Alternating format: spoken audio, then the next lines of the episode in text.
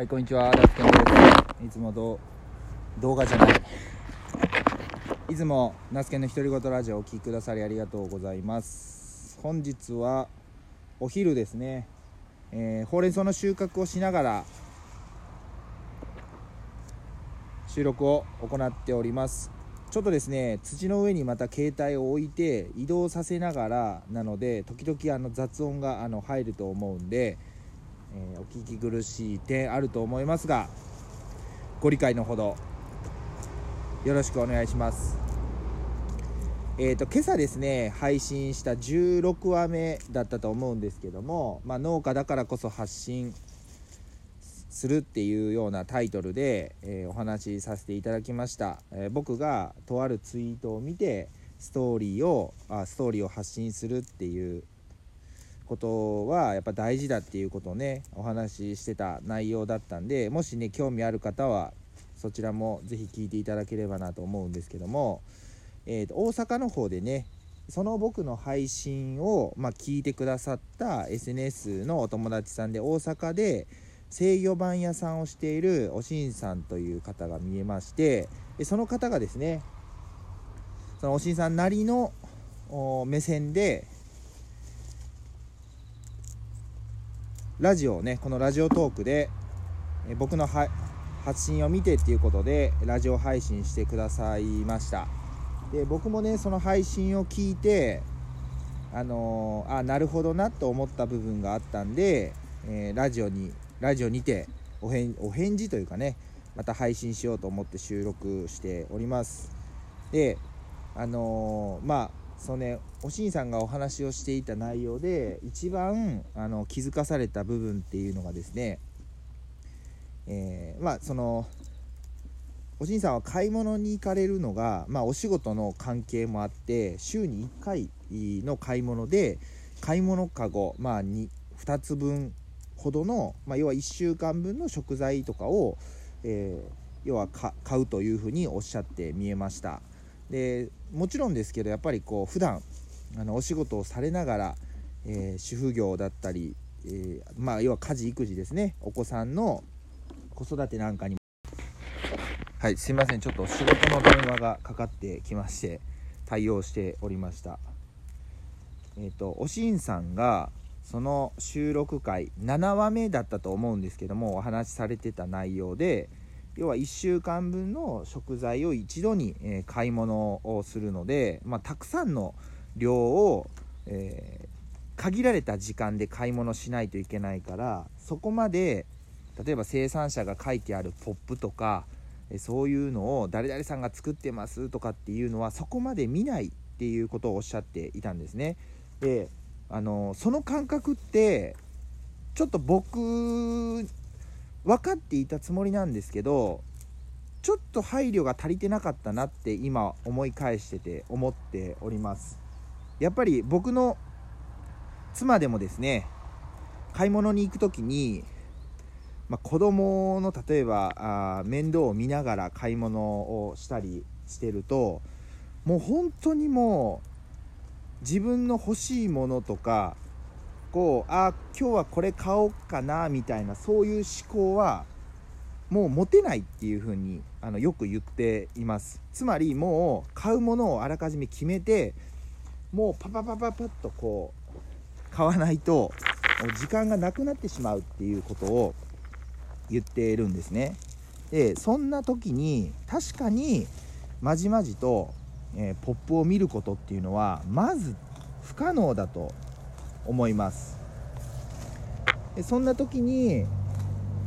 僕たち生産者はこういうところにこだわってとかっていうのを発信してもあまた今度ねとかいう感じに、ね、なると思うんですね。であの、まあ、だからといって発信をしないかというとそういうわけではないんですけどもあのそういうそこへの配慮時間がない方への配慮がちょっと足りてなかったかなというふうに、えーおしんさんの発信を聞いて感じました。じゃあ具体的にまどうしていくかっていうところなんですけどもうとにかく僕が、まあ、今そういうふうなあのおしんさんからの、まあごえー、とアドバイスというかですね声を受けてえ考えうることというのはもうとにかく簡易の簡易のっていうわ簡易のっていうわけではないな、うんと、1個思いついてまあもうすでにやっていることなんですけどもう僕の思いはここに書いてありますみたいな感じで、えー、QR コードをポップにつけておく。その QR コードは、まあ、別に LINE, LINE とかですね。あとえー、ツイッターとかインスタグラムとか何でもいいんですけどもその人の日常が見える発信媒体にアクセスできるような状態のものを QR コードにして、えポップに貼り付けておくみたいな。いうことを今でもしています。まああのそれでもまあ見ない方は見ないのかもしれないしうんまあ見てくれる方は見てくれると思うしっていう感じなんですねとにかく何かしろ、えー、まあ自分のこととか、えー、について検索してくれた時に行き着く先を作っておくっていうのはあのすごく意識している部分だったりします。僕の活動で言うと、まあ、あのそういう各 SNS もそうなんですけど、まあ、YouTube とかですねもうその一つに入ってくるわけなんですね。ポップだけではあの全てを伝えれるとは思っていません。でまあ僕もねポップを書く際に A4 の用紙に割とびっちり書いたりするんですけども多分それでも見てくれる方は見てくれるんですけどやっぱり見てない方にいかにリーチするかっていうところもあのこれからの課題だというふうに感じています。やっぱりそのもちろん自分の思いをポップを見て感じ取ってくれれば言うことないんですけどもみんながみんなそういうわけではないのでそういう方にも知ってもらえれるような取り組みは必要だというふうに思います。だからそれの、まあ、代表作なんか僕で言えばもうまさにひまわりを作っているいたということなんですね。あのなんだろうな。本当にあの、まあ、前回のね23回前のラジオ配信でもお話ししたんですけどあのひまわりを作ってみて SNS 上では多分出会わなかったただろうなみたいな言う人と本当にたくさん出会えたんですね。で例えばまあ子育てで忙しい方でもあそこにひまわり畑がある。でちょっと見に行ってみよう。子供と一緒に行ってみようって言った時に一応小さいね小さいというかまあ看板を作っておいて、まあ、なんでこのひまわりを作ったのか。であともしよかったら SNS でハッシュタグをつけて発信してくれると嬉しいですみたいないう風な形でまああのまあ、黒板みたいなねのにメッセージを残しておいたらやはり普段出会わないような方がハッシュタグですね「えー、マルホひまわり」っていうハッシュタグでインスタグラムにアップしてくれてたりしました。っぱりそういう知ってもらうための活動っていうのはやっぱその時にねめちゃくちゃやっぱ大事だなっていうふうに感じました。どれだけこれ多分ねまあ農業だけに限らずなんですけどめちゃくちゃいい取り組みしてるのにやっぱりこうなかなかあの知ってもらう環境がないケースって多分どの業界にもあると思うんです。でまあ別にそんなあの表立って知ってもらう必要はないっていう、まあ、考えというか思考であれば、まあ、別にいいんですけども僕はやっぱどうせやってるんだったらやっぱ自分の取り組みって知ってほしいわけですよ。そのエゴかもしれないですけどもう完全にエゴやと思うんですけど。で僕のあの思考というか思いの根底にはあの目立ちたいっていう思考があります。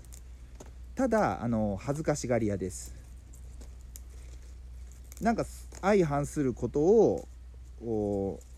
まあ今話したんですけども恥ずかしいんだけどやっぱ目立ちたいんですね。だからあの SNS っていう、まあ、ワンクッションがあることによって、まあ、もちろんねやっぱ恥ずかしさもまだまだあります。あの大きい声を出して、まあ、あの本当にねあの愛すべきバカみたいな感じでねいろんなあのダンスをしたりとか今まで SNS でやってきたんですけどやっぱりすごいね恥ずかしく感じることもありました。けどやっぱそれを一生懸命一生懸命というか楽しくやって続けていくとそういうことを受け入れてくれる人たちと、まあ、出会ってやり取りをやり取りができるようになってきたんですね。だからやっぱ自分の、まあ、そういうことを発信していくと